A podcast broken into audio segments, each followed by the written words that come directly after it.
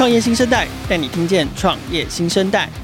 无论是新发掘的创业之星、新创意见领袖的热门话题、投资风向、国际趋势以及创业生态圈的最新动态，收听创业小聚 Podcast，和新创在空中小聚。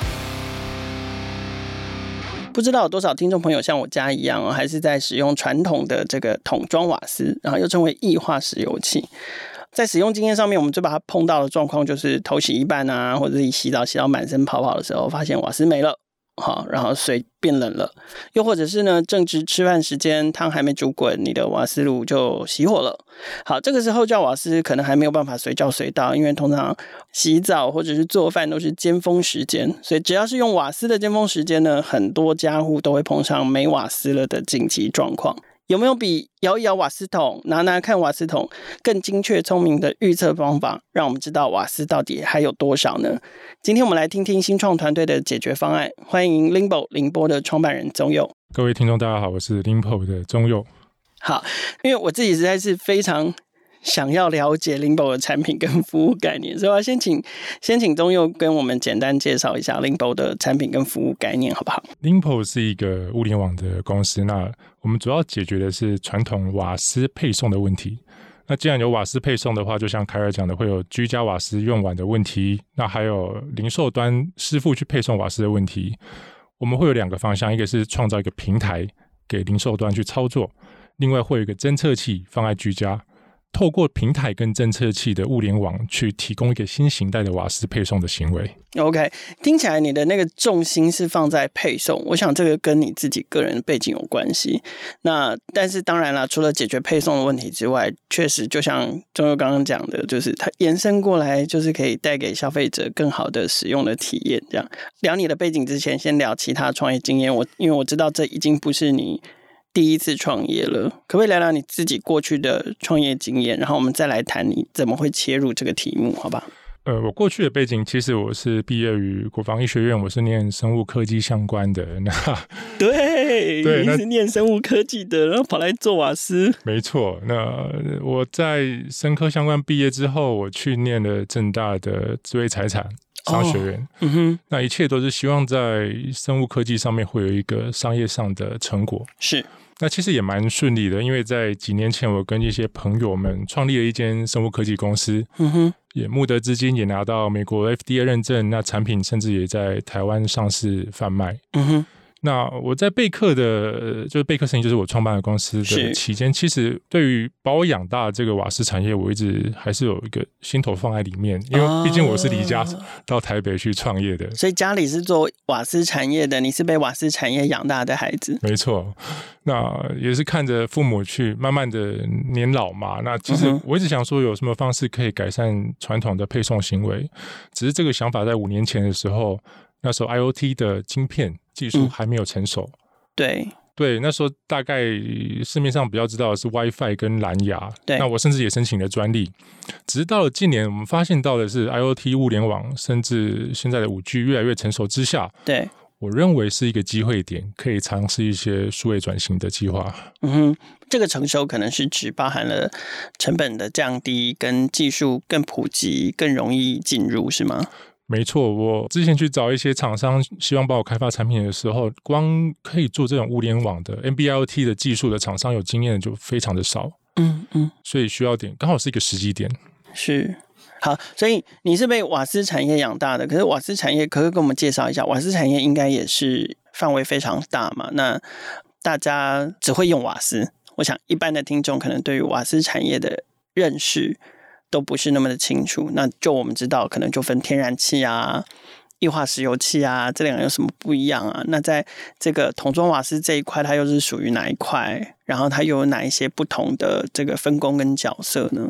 瓦斯产业其实是一个非常传统的产业了，但是过了快半世纪，台湾都没有任何的改变。嗯哼，那以天然气用户而言，你们通常在使用这样子能源的时候，很像是自来水管打开就有了。对。但是液化石油气它是一个很被动的产业，你通常是你洗澡洗到一半，你煮菜煮到一半，临时没有了，打一通电话，那师傅就得去配送他的更换他的瓦斯桶。当然是希望在十分钟以内，对，几乎是随叫随到。其实这个行为你可以想象，就像是在传统就有 Food Panda 或 Uber Eats。哎，真的呢，没错，所以这种随叫随到的营运模式，至今还是如此。但是随着你看台湾的老年化的人口越来越多了，然后劳工意识抬头，对，我开始不禁想说，这样的营运模式是否还适用？嗯哼，嗯哼，我可以举个例子，是像这个产业其实是没有所谓的周休二日，嗯，甚至在逢年过节也是最忙碌的时候，对，因为那是最热闹、最需要用到能量的时候，所以它的作息是非常不正常的。嗯，对，那已经过了这么久了，那我们是觉得说有这样的机会，那确实在日本也是尝试要做物联网，在这样子传统产业做一些配送，是，所以我们有一个新的转型的机会。我们其实刚刚在录音之前，我们就聊到说，所谓的这个用瓦斯或换瓦斯的尖峰时间，应该说换瓦斯桶，瓦斯没了的这个时间点，都会在用瓦斯的尖峰时间。那这个用瓦斯的尖峰时间，要么就是做饭。要么就是洗澡，要么就是洗碗、年夜饭。那这也就代表的，当家家户户在这些尖峰时刻、紧急状况之下需要用到瓦斯的时候，这背后就代表了一群瓦斯的从业人员是不能够休息的，因为他必须要随传随到，而且都是十万火急。因为饭煮一半，澡洗一半，什么东西弄到一半，年夜饭准备到一半，大家除夕要围炉了，大家都回来了，可是瓦斯这个时候却没了。可是这也就代表，真的，这次中幼可能最想要，刚刚一直在强调说，想要改变配送这个问题的最大的痛点，就是说。几十年来了，这个传统的配送模式都没有被改变，还是这么的不正常跟忙碌，这个可能是一个值得改的地方。所以你你们家在瓦斯产业里面的那个层级是瓦斯行吗？还是你们在产业里面占据了哪一块？这个产业主要分成三个主要的区块，那最上面就是大家所熟知的台塑或者是中油，嗯哼，中间有一个叫做瓦斯的分装厂。哦，把它装成一瓶一瓶的，就是你瓦斯没了，那他会用过来把它再填充，把它填充满。嗯，那在下游就是一般消费者遇会遇到的瓦斯厂，那瓦斯厂就是会派一些运送的师傅到居家。对，那以我们自己家族是在分装厂这边，以及在零售的瓦斯厂这边是有一些产业在这边的。嗯，所以你你等于是说，你们除了做瓦斯的分装，然后也有直营的瓦斯行，所以你应该就从小到大看着，包含了自己家里的长辈跟家里的这个员工，就是作息非常的不正常，然后年夜饭都不能回家吃的。没错。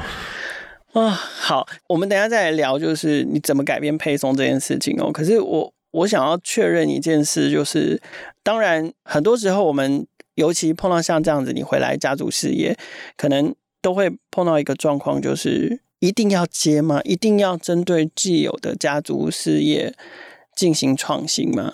那对于你这样子自己有创业经验的新生代来说，为什么你没有选择？可能就是运用家里现有的资源，甚至资金好了，然后。直接去开创做新的事情，为什么你会选择还是要回来改变跟创新这个旧有的产业？你觉得它值得继续往下做的那个，或者是继续革新的那个价值在哪里？我想这个问题是呃，每一个有家族事业或二代所会遇到的一个问题。嗯，那那对我而言，这是一个选择，选择来自于，毕竟我是被这个产业给养大的，给养大的。那我的兄弟姐妹也都几乎在。美国，但我是最大的，所以我就留下来。嗯，但是换个方向，长子的责任，没错。其实换个方向来讲，有时候危机就是一种转机。嗯哼，那它是传统的，但它是一个民生的必需品。是对，所以它某方面是一种稳定的产业。那加上我，我其实很习惯于创业，就是创立一个团队，嗯、然后从无把它做到有。对，我在里面是蛮蛮乐在其中的。我也认为说，如果这个机会将这个产业给转型了，嗯，那我面对的其实不见得是单纯一家家族公司，它有可能是整个台湾产业，因为我这样子的系统而做一个转型。所以，我一方面是蛮期待，也蛮热血，说有这样的机会，那它不见得是最好的选择，可是这个挑战我是蛮愿意去做的。呃，我们可不可以请你从数据上面跟我们分享，就是说你如何看好桶装瓦斯的这个市场，包含了它现在在市场上占有率跟用户数，然后再来就是说，我们看市场价值，它这个数字是持续往上涨吗？还是比如说其他市场状况，可不可以跟我们分享一下？瓦斯产业在台湾跟日本是类似的，我把它称为存量市场。存量市场就是它的突破性很低。甚至会有一点点被影响，但它会取到一个平衡。嗯哼，那比台湾还要早走液化石油气的日本的东京，它的瓦斯跟天然气是五十五十，已经维持很久了，都是维持很久了。嗯，最先进的东京是五十五十，那以台湾而言，台湾大概是六十跟四十。所以，其实台湾有用液化石油气的居家用户有高达到有五百万户，嗯哼，那天然气是大概三百五十几万户，那这个平衡其实已经维持了一阵子了，嗯哼，那更不用提到是整个东南亚，它其实是逐年在成长的，嗯哼，所以这个利基点是存在的。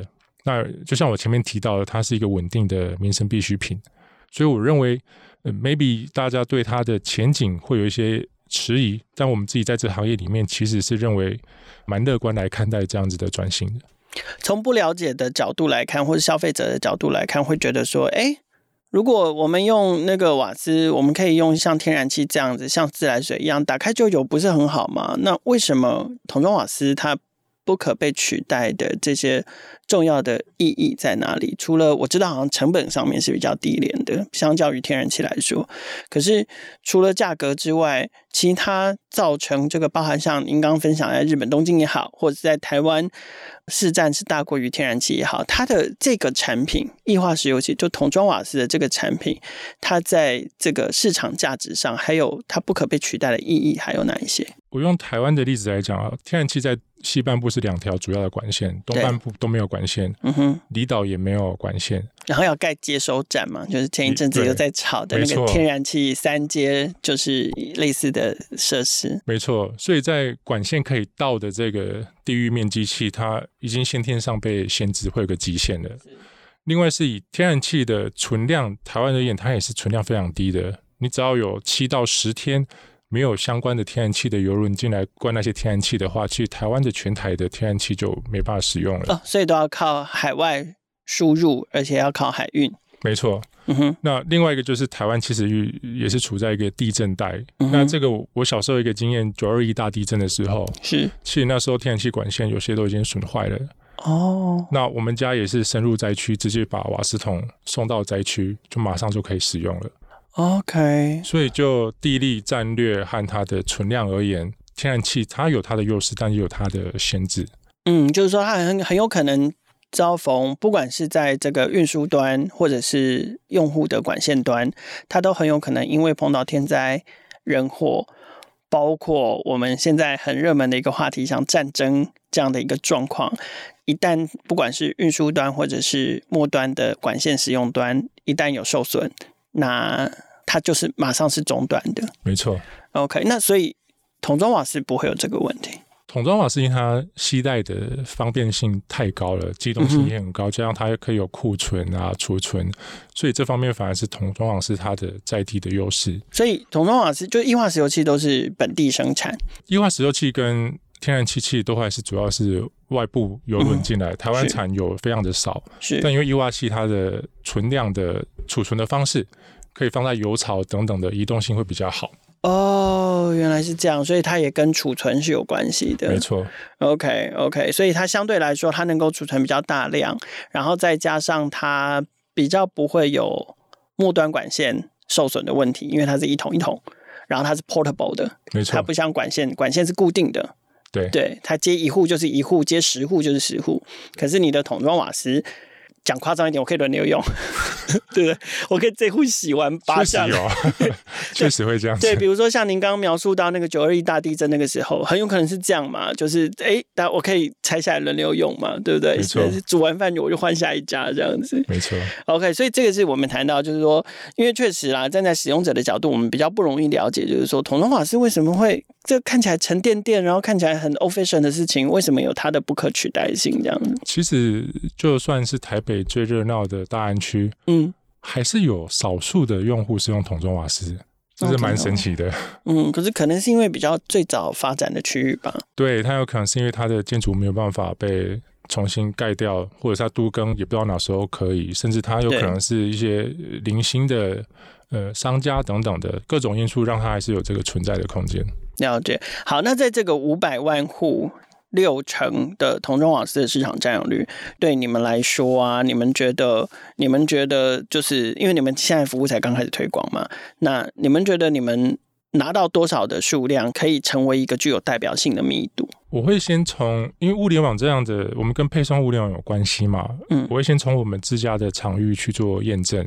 对，那我改变的是商业的行为，因为我可以提早知道你瓦斯用完了，我去换嘛。对，我预估如果全台有到十万用户用这样子的服务的话，那其实它会出现一些平台上面可以看到的一些比较明显的效益。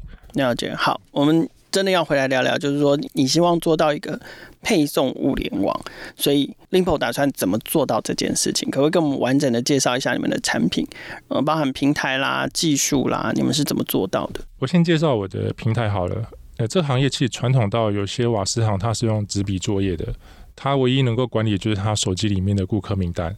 嗯，所以我们先提供一个平台取代传统的纸笔作业。将所有的这些 data 给数据化。他们本来纸笔是记什么？他可能就是说，哎，我这个顾客哪时候叫啊，或我要派哪个师傅去，甚至只是上下班的一些登记等等的。OK，是用人脑记忆。那他的顾客名单就是他的手机的通讯录。对，是有这样的瓦斯厂存在的。嗯嗯，所以我把它全部都把它数位化之后，未来你量大的时候，其实这些 data 是有价值的。我可以知道它的交货时间、它的使用记录等等的。嗯哼，这是我第一步。是。那我这样子的平台里面，当然还有包含它的配送啊、钢瓶的履历啊等等，会有所有资料在里面。就它都叫什么 size 的啊？没错，对没错。所以我我 for 瓦斯厂是用这种 B 端的平台。那 for 居家用户的话，我会研发一个侦测器。嗯哼。那其实市面上所有的侦测瓦斯的方式，包含大家比较熟悉的流流量表，流量表就是装在天然气的那一种大型流量表，也可以跟我的平台做串接。嗯哼。但我相信我们所做出来的这样子的存量的侦测器，它的普及度是有机会更高的，因为它改变既有的环境。嗯哼。现场中又有带来那个这个你们自己研发的这个侦测器，它跟我认识的瓦斯存量侦测器不一样。哎，我不知道听众朋友如果家里有跟我一样也还在用桶装瓦斯的话，我们熟悉的侦测器应该都是相同的，就是装在那个瓦斯的开关前面嘛。OK，然后它其实是一个好像是一个压力阀还是什么东西的，那个叫调节器，那个确实也是有机会侦测瓦斯的存量。对，然后它现在市面上就是。多做一个表，然后那个表上面就有一个指针，然后虽然没有精确的数字，但是它就是告诉你，就是满的时候大概是往右边，然后快要用完了到左边。可是呢，说真的，当指针到左边的时候，你是看不出来它它的瓦斯快没了这件事情呢，是剩一天。剩三天还是剩一个小时？是对，所以是我们不知道的。那中佑来带到现场的这个侦测器呢？哎、欸，其实第一个造型很美观，OK，然后黑白的配色，重点是我看不到它跟瓦斯的那个开关有任何的接口。哎，它要这个东西要怎么样去跟瓦斯桶对接，然后怎么使用在瓦斯桶上面？我们用的是物理性的侦测，那其实它上面有磁铁在里面。嗯哼，所以是磁吸式的。对，所以师傅只要从口袋里面拿出来，吸附在你的钢瓶的底端。嗯哼，那它是透过瓦斯里面的异味，得知说它剩下多少的瓦斯。好，你刚刚讲到这个所谓的异味是指什么？是那个瓦斯的水味吗？是这样吗？瓦斯桶它里面是高压的气体，那高压 气体就会变成液态的。哦哦哦，OK。对，所以你越用的话，它的水位或异味会越来越低。对啊，它只要低于一个程度的话，我们这个侦测器就会发出讯号，嗯哼，就知道你瓦斯桶里面的存量快没了。所以它只要吸在钢瓶的外面，没错。那你们会把它吸在哪一个位置？瓶身的任何一个位置都可以吗？我们会吸在它接近底部的地方，是因为那边的用量代表你已经快要用完了。嗯哼，嗯哼，对，所以。如果我今天你可以想象说，我传统都是一通电话才去配送瓦斯的，那我不知道我今天几点要配送，我也不知道我要配送哪哪几户，对，那我可能就等到打电话来才知道，啊，对，那我到你家帮你配送完，你邻居打电话过来，我得再过来，我要回去空桶再回去，然后再去拉一桶，再回来同一个地方，对，那如果我这些侦测器跟我平台去做串接的话，我可以知道整个区域甚至整个乡镇。我打开电脑，知道哎，这样子乡镇里面有十个、二十个，他的居家用户快没了。我跟他们只要联络好、计划好，我称为计划配送。嗯嗯，把所有瓦斯桶都放到卡车上面。对，也不再是用那种野狼或者是摩托车运送了。对，一次就把它给换完了。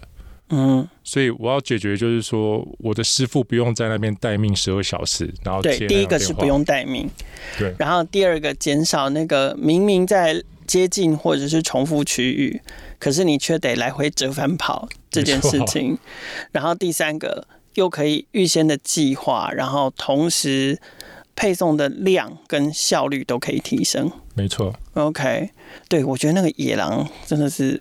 每一个师傅好像都在比特技，没错，最高应该是可以拖五桶。我、哦、厉害的可以更多。呃，我看过的五桶是这样，因为后面的车架是两个凹槽嘛，两个凹槽它其实是叠三桶，然后左右各挂一桶，所以我看过的是总共五桶。可是其实那样看起来蛮危险的。你可以想象他们这样子工时十二小时，而且他们又周休没办法放假。对，那我这样子只是希望创造一个朝九晚五，然后可以正常上下班的环境。是。那对于 C 端的居家用户而言呢，他们不再担心说他瓦斯会临时用完了。对对。那会变成像说跟自来水一样，你随时用都随时有，不用再担心说哦，我今天没了，我得再赶快去换我的瓦斯桶。好，但是呢，我要当一个 picky 的消费者，就是精打细算。可是你刚刚说到这个东西，它吸在瓦斯桶的底部，然后它用到特定水位的时候，就知道它快没了。第一个是说，它会告诉我很精准的它剩下多少的用量吗？还是它只是让我提前预警，可以赶快换，先提早换瓦斯而已？它是用提前预警的。OK，那可是我剩下还没有用完的这种半天，那像我们家里面有长辈啊，长辈用。瓦斯这件事情就是，反正不管水电瓦斯，他们都很节省嘛。他们一定要用到最后一滴、最后一丝火苗熄灭，他们才愿意叫瓦斯。那如果让他们知道说，哦，那个预警代表着是瓦斯还有一点点要提早叫，他们一定会嗯干。这个问题要怎么解决？那个剩余的瓦斯存量有办法回馈给消费者吗？在我们设计上是绝对没有问题的。那这其实是我下一个要去验证的商业行为。因为对于配送师傅而言，你给他这么一点点方便性，让他可以正常上下班，嗯、那我相信这是有机会再回馈给消费者的。对，不论是给消费者一个透明的退加机制，甚至积累积点数或加值，甚至更有可能的是说，你的瓦斯桶的费用等等会有一些。呃，折扣等等，我觉得这个画面都是有可能出现的。哎、欸，那个剩余的瓦斯，我到底要怎么知道？就是说，回到假设那个空的钢瓶回到瓦斯行，你们怎么去算它到底里面还有没有剩瓦斯，跟它剩多少瓦斯啊？呃，其您可以下次测试看看，因为这样子消费机制已经是合法了。就是通常你里面有剩余的瓦斯，没有剩余也没关系，就是会跟师傅讲说，我里面可能有剩下的，那师傅会拿一个经过度量衡认证的称重。秤子去称说你里面有多少公斤，嗯哼，他会依据里面的存量去退你的差价。现在就可以要求这件事，现在就有了。他们随身都会带秤吗？没错。我觉得师傅也太忙了一点。现在是这个是已经有立法规定的，所以是一个成熟的机制。Okay. OK，所以我可以去跟他要求这样子。那其实，在我们 IoT 导入之前，我们纯粹做软体，我们已经有部分顾客是愿意用这样子的。嗯，他可以接受的是让我们提早去换掉，因为我们软体是可以做预预测的嘛，对，然后再给他一些回馈。嗯哼，这个因为我们现在看到的这个装置啊，就是它完全是无线的，所以它需要充电吗？它需要接电吗？里面会放一个电池，嗯哼，那电池是可以保证至少两年以上的使用期限。哇，这个用多大的电池啊？怎么可以撑这么久？它用的是像相机的这种小型的电池。哎、欸，好厉害哦！所以更换瓦斯桶的时候，瓦斯桶更换了，那你这个侦测器再把它吸到新的瓦斯桶，这样就好了。那也有提供一些额外的功能在里面，像你如果倾倒、地震，甚至失窃等等的，我这个仪器都可以告知你说你这边发生什么状况。嗯哼，那那个站在消费者的角度，是消费者用的那个界面，它会是一个 App 还是它是一个 Web 界面，然后都可以去查询？那它需要去配对装置吗？这也是我们未来一个蓝图里面的一部分，因为我们现阶段是先让我们配合的分装厂或瓦斯厂去提供这种解决配送的服务的痛点。现、嗯、在配送这一段，对，那我们机制成熟的时候，其实你可以想象，如果使用这套机制的瓦斯行或分装厂已经变成一个品牌了，嗯哼，它有更充裕的时间提供价值服务。那我们那时候也会提供 App 给消费者。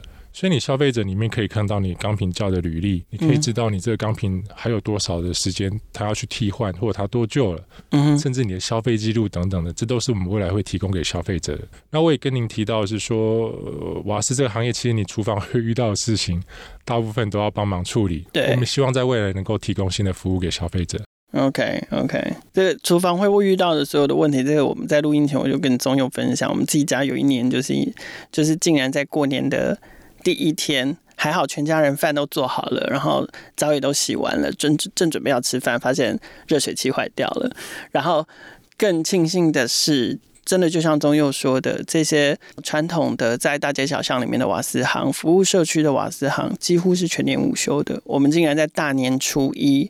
一大早就找得到瓦斯行开门，然后愿意在下午就送一台全新的热水器到我们家，帮我们全部把它装好的这个服务厂商，真的是非常的感谢。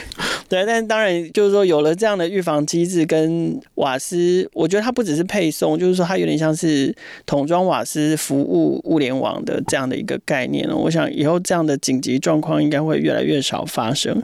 那如果是在这样的机制之下，你们预计未来是？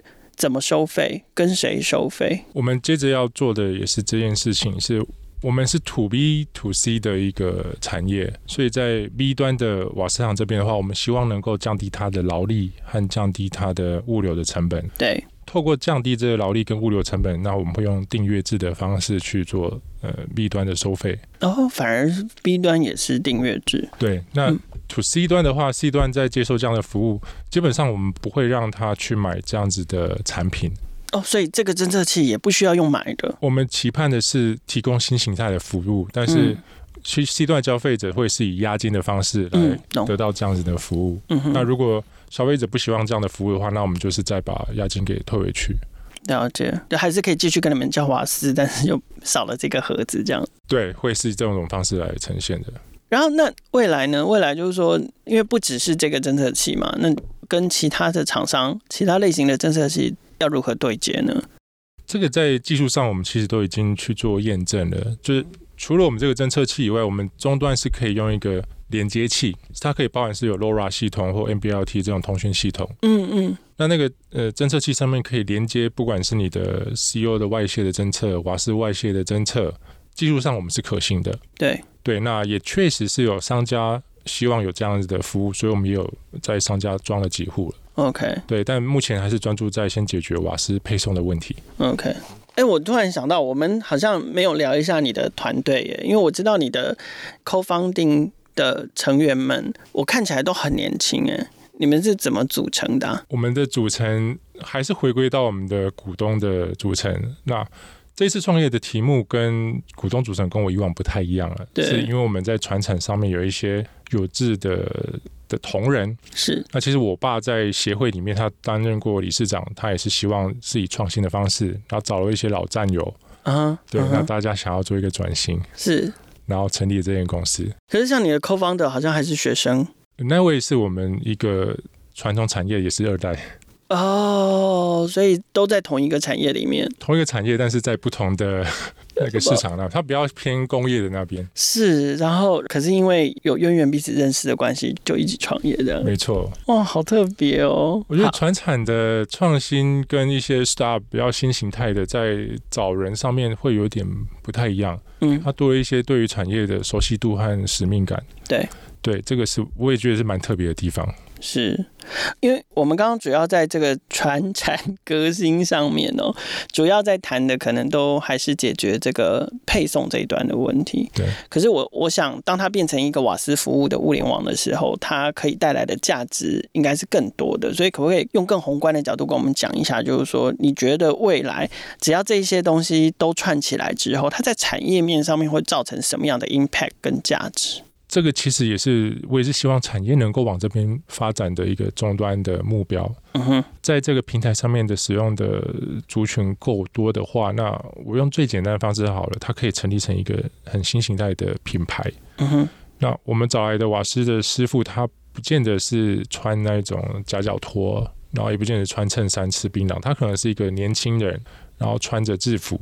那随着他工作形态变成正常化、朝九晚五、可预测、正常上下班，甚至福利好，那它提供的福利和提供的服务，我我认为在产业上面是有一个转型的机会。嗯哼，那更不用说，如果这样子的平台上面的居家用户有有一定数量的话，那我们可以做的相对应的价值的服务会有更多。嗯哼，好，这个愿景我们都很期待可以实现，因为我觉得这个就是科技介入传统产业，我们希望看到的好的结果嘛。但是回到眼前，回到脚下，就是 Linbo 接下来近期的发展的计划跟想法会是什么？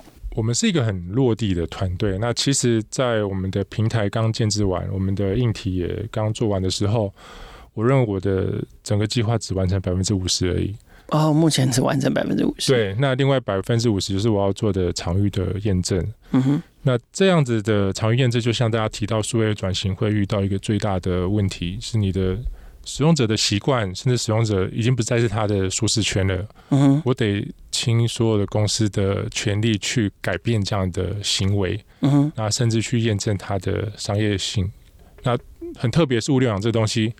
如果我只有百分之五、百分之十的居家用户转换成这种 IoT，对，其实它的商业模式是没有办法转变过来的，是因为我还是会被百分之九十的那种牵制着。对，所以我得让我的 sensor 有一定的数量，才有机会去验证这样子的模式。嗯哼，那这也是我未来这半年的主要的目标。OK，所以就是冲刺、扩展，然后让它普及化。没错，才能够取得一定的这个市场代表性跟验证的这个口碑。没错。好，我们今天非常感谢 Linbo 的创办人宗佑来到创业新生代的现场，跟我们分享 Linbo 的产品跟服务，当然还有他们近期的计划。如果你对于 Linbo 所提供的这个现阶段的这个发展呢感到兴趣的话，可以在我们节目简介里面找到他们公司相关的介绍。创业新生代节目在各大平台都能听见，欢迎订阅、分享、给五星或者是留言评价，也欢迎新创生态系的伙伴来信自荐接受我们的采访。新创能量代表了这个世界创新的力量，邀请大家每周三锁定收听，和创业小聚一起共同关注创业新生代。